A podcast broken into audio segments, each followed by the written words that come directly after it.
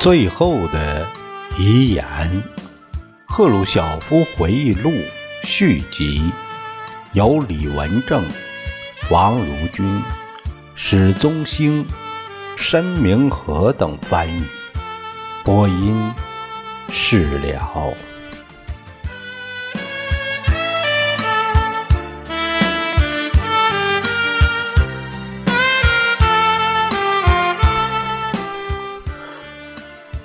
咱们看第二十一章，讲是呃回忆的是斯堪的纳维亚国家。我们接到丹麦、挪威、瑞典的联名邀请，要我们前往这三个国家进行访问，但斯堪的纳维亚国家报纸却采用妖术进行煽动。疯狂的辱骂苏联代表团，我们的国家和我国的政策，以致我们不得不推迟这一次访问。然而，我们对美国和法国，也就是在一九五九年和一九六零年做正式访问后，斯堪的纳维亚国家的政府向我们重新提出了邀请。一开始，我们对此有些为难，因为我们一度呃拒绝过。但是通过外交途径，一切都很顺利。呃，下面有个解读，就是咱们前面也说过，赫鲁晓夫之所以推迟原定在五九年对斯堪的纳维亚国家进行访问，他的真实原因是要访问美国。在六四年六月，他终于去了斯堪的纳维亚。我们访问的第一站是丹麦首都哥本哈根。我们在市内进行游览，并参观了闻名世界的美人鱼。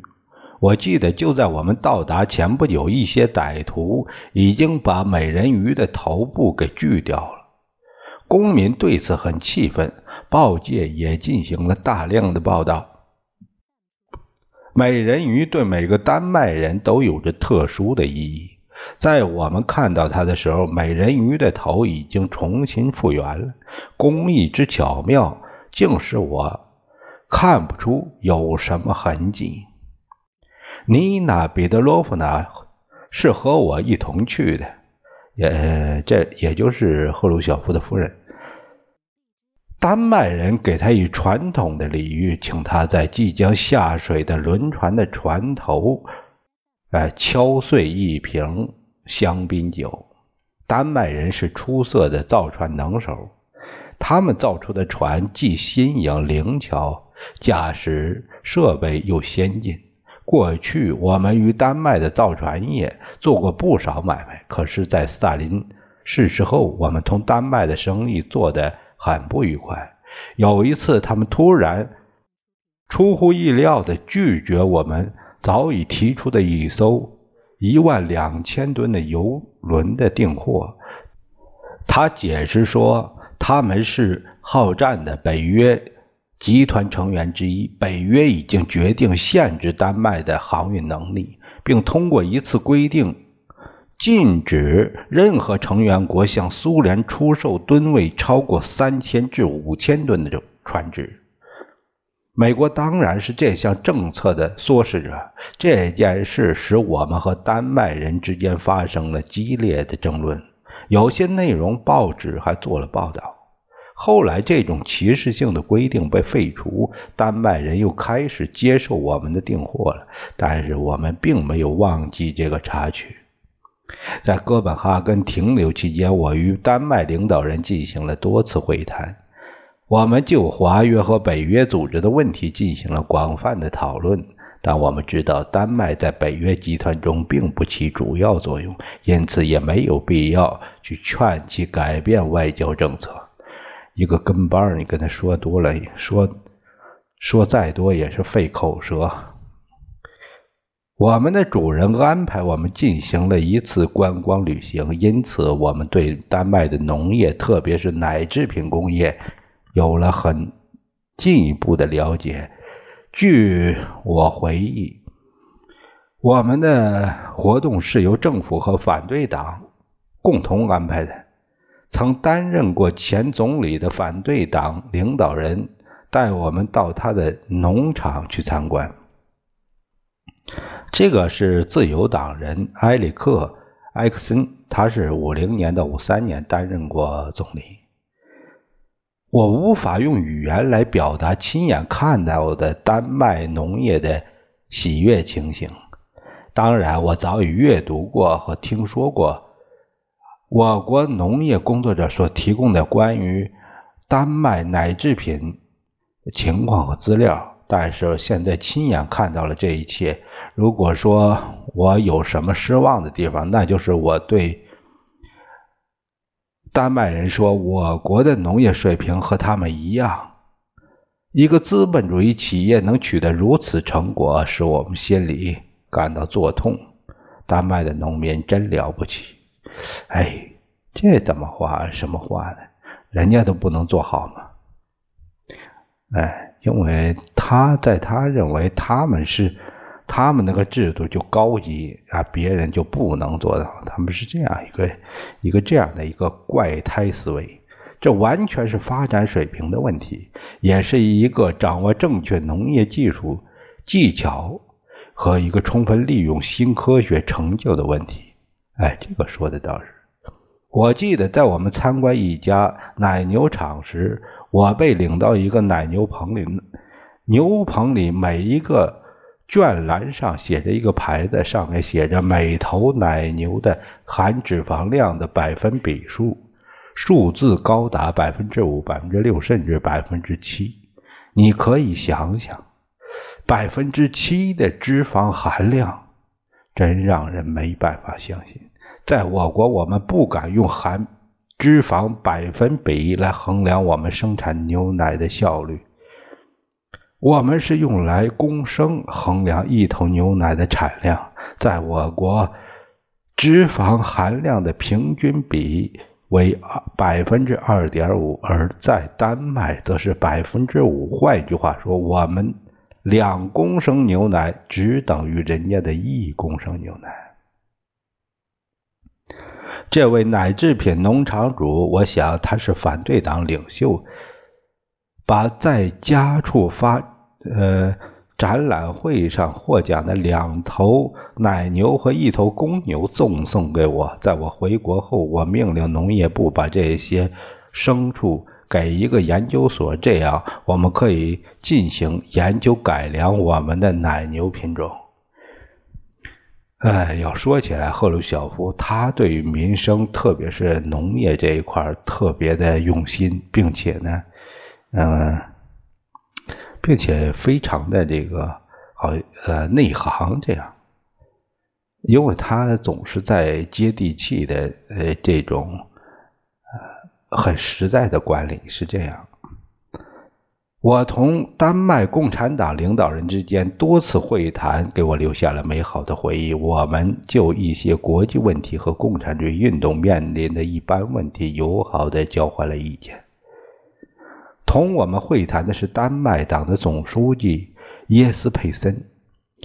据我回忆，丹麦党当时正遇到一些困难，这些困难是从许多年前一次内部分裂开始的。二战结束不久，丹麦党是由一个老资格的党员在在国际共产主义运动中担任了一些领导职务的拉森所领导的。这个下面有一个注解，说到阿尔阿克塞尔拉森，他是一九五八年被驱逐出共产党的领导核心，他的职务也由努德耶斯佩森。取代，原因是拉森参加了南斯拉夫共产主义者联盟在那年召开的大会，因此违背了苏联阵营对南斯拉夫实行的抵制。哎，拉森参加那一次会议，表明了他想走一条独立于莫斯科的道路。一九五九年被开除出党，同年他组织了社会主义民人民党。耶斯佩森所领导的亲莫斯科的丹麦共产党是斯堪的纳维亚国家唯一的继续忠于苏联路线的党，是这样。这个就是说到这拉森，他常常呃来苏联，并到苏共中央和我进行会谈。他给我的印象是直爽、风趣、可信任的人。我记得有一次在莫斯科，他提出了一个略微使我感到惊讶的问题。他说：“赫鲁晓夫同志，我不明白你们为什么把钞票印的那么大，纸张很贵，你们在浪费钱财。另外，你们的钞票那么大，放到钱夹子里还很不方便。”他说着，掏出几张丹麦印制的钞票给我看。拉森同志。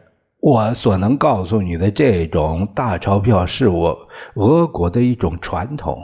我认为没有别的什么原因。对你的细心、注意时效的建议，我十分欣赏。下一次我们印新的钞票时，我们将把你的意见考虑进去。我们的国家和财政部也建议把钞票印小点。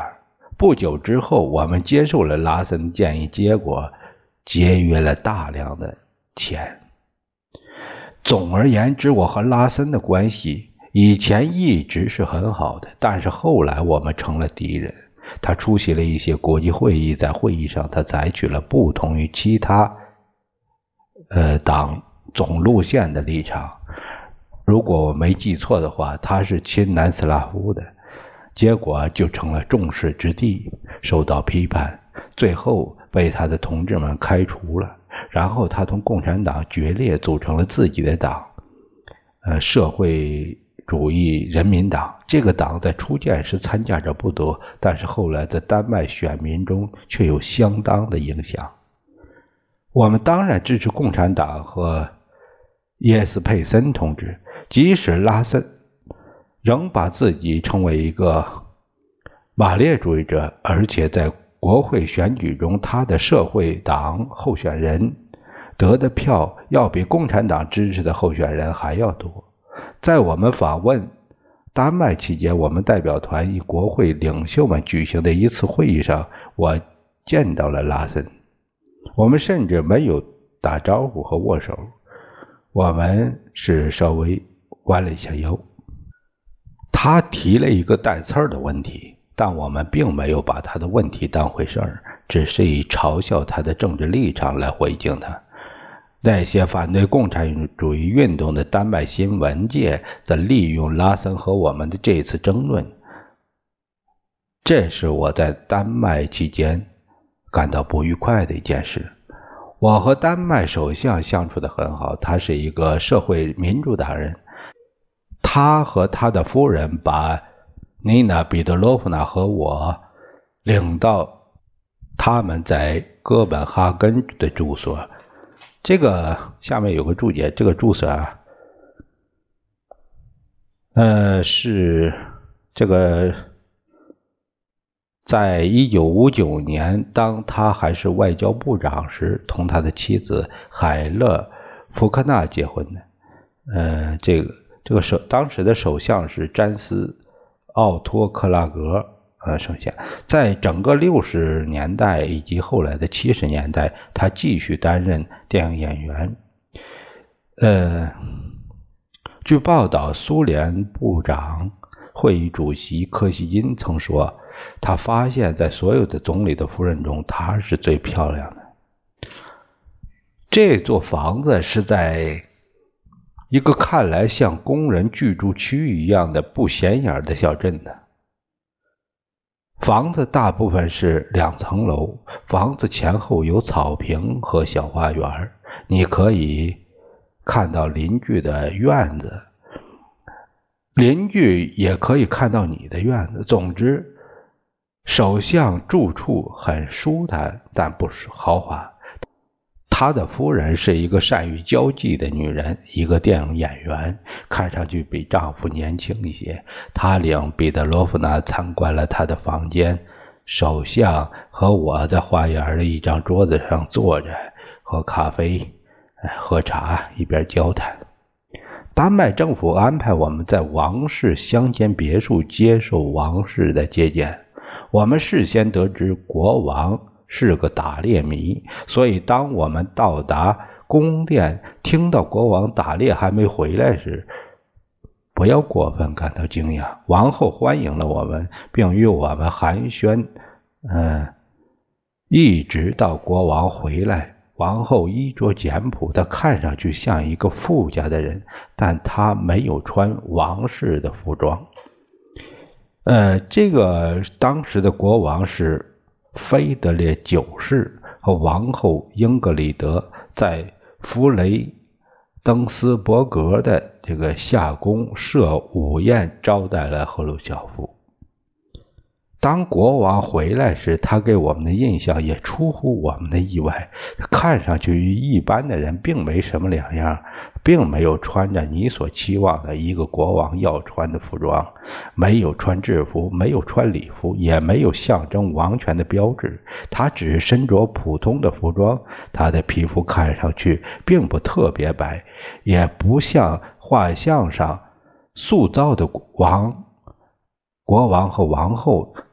嗯，通常显示的那种交融，他很易被人们误以为是担任普通职务的普通人。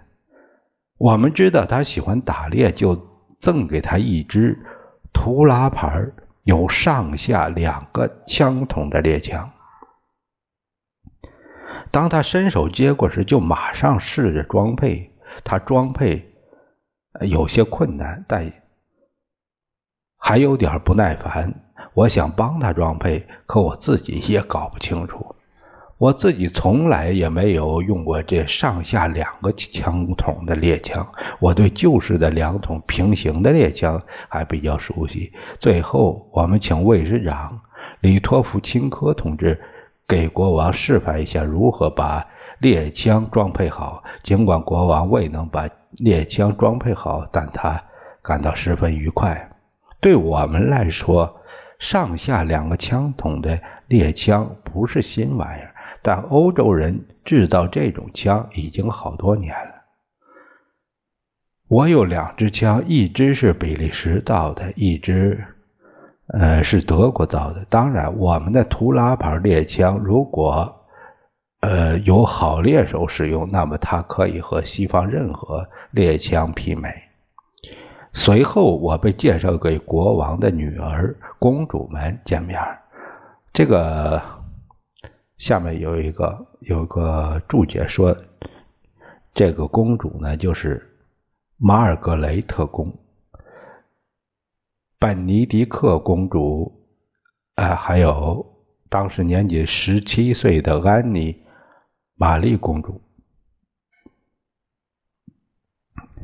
最小的女儿还是个孩子，长得很漂亮。我甚至说她长得很美。尽管你通常用不同的词来形容一个孩子的容貌，这个女孩立刻给我们代表团留下了印象，看上去像一朵鲜花。我们得知她已经与希腊国王订婚。当我听到这些，无法克制自己对她的同情心。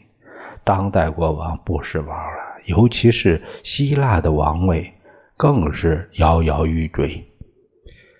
因此，我不能不对这个女孩深表同情。毫无疑问，当她做了希腊王后以后，她会遇到许多不愉快的事情。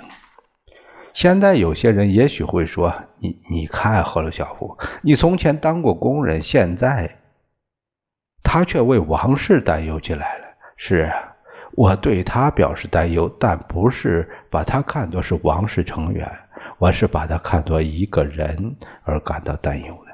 如果他的新郎不是国王，我听到他的订婚的消息，将是很高兴的。我知道这位可爱的小公主将会遇到使她自己非常吃惊的事情。我说对了，果然，几年后，希腊的校官们。发动了一场政变，国王夫妇只好飞逃意大利。这个说的是一九六四年九月，安妮·玛丽公主同希腊国王康斯坦丁二世结婚。在六七年反对执政的军人政府政变失败后，国王夫妇流亡到罗马，在七三年，康斯坦丁正式被废除，君主制被取消。关于赫鲁晓夫对王室态度的另一个例子，就是对英国女王伊丽莎白二世的态度。这个在赫鲁晓夫回忆录那个里面曾经提到过。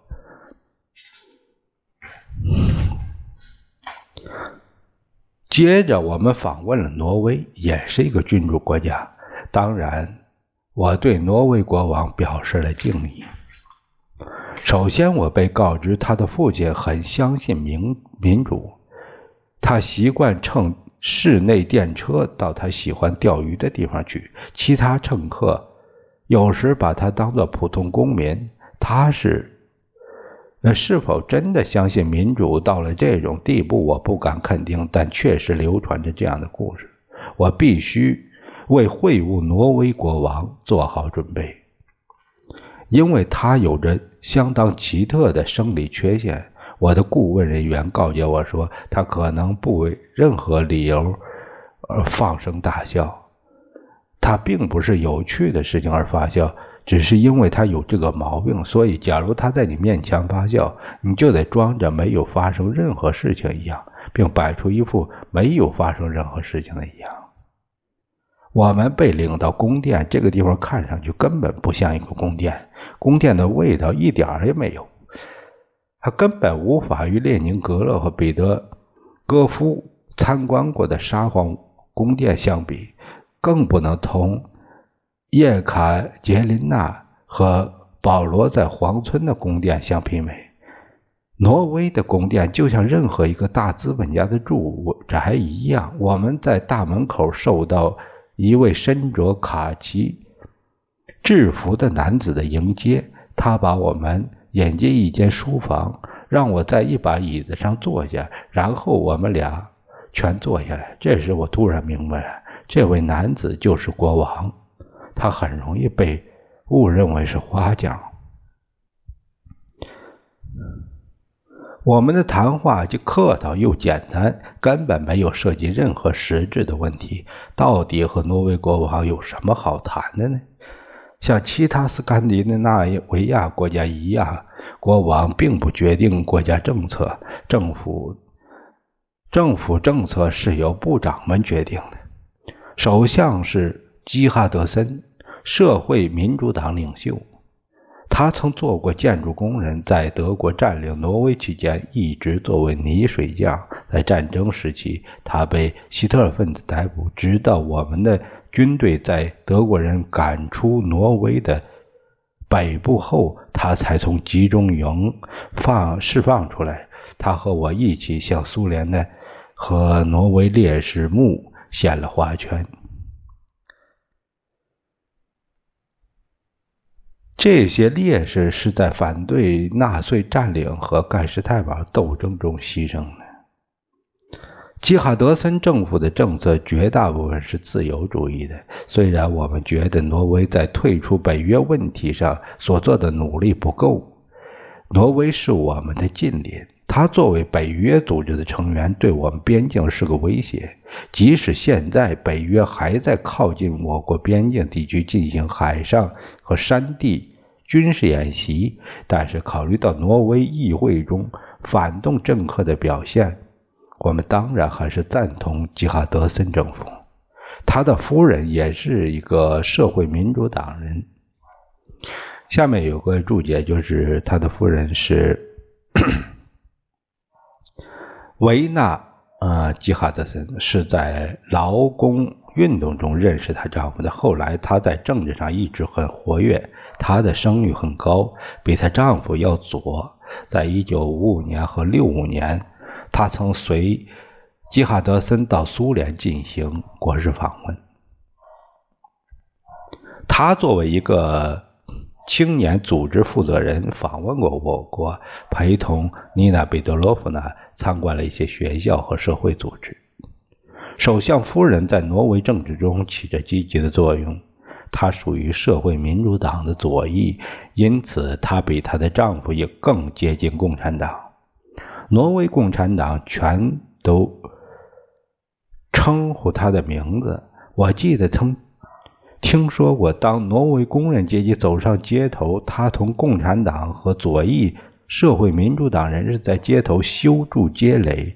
当然，并没有发生过战斗，这些街垒仅仅是象征性的。但不管如何，首相夫人能参加这种代表无产阶级反对阶级敌人和阶资产阶级进行斗争的示威游行活动，它的意义是个重大的事情。在我驻奥斯陆大使举行的露天招待会上，我们会见了挪威共产党的领导人，他们是十分聪明的好同志。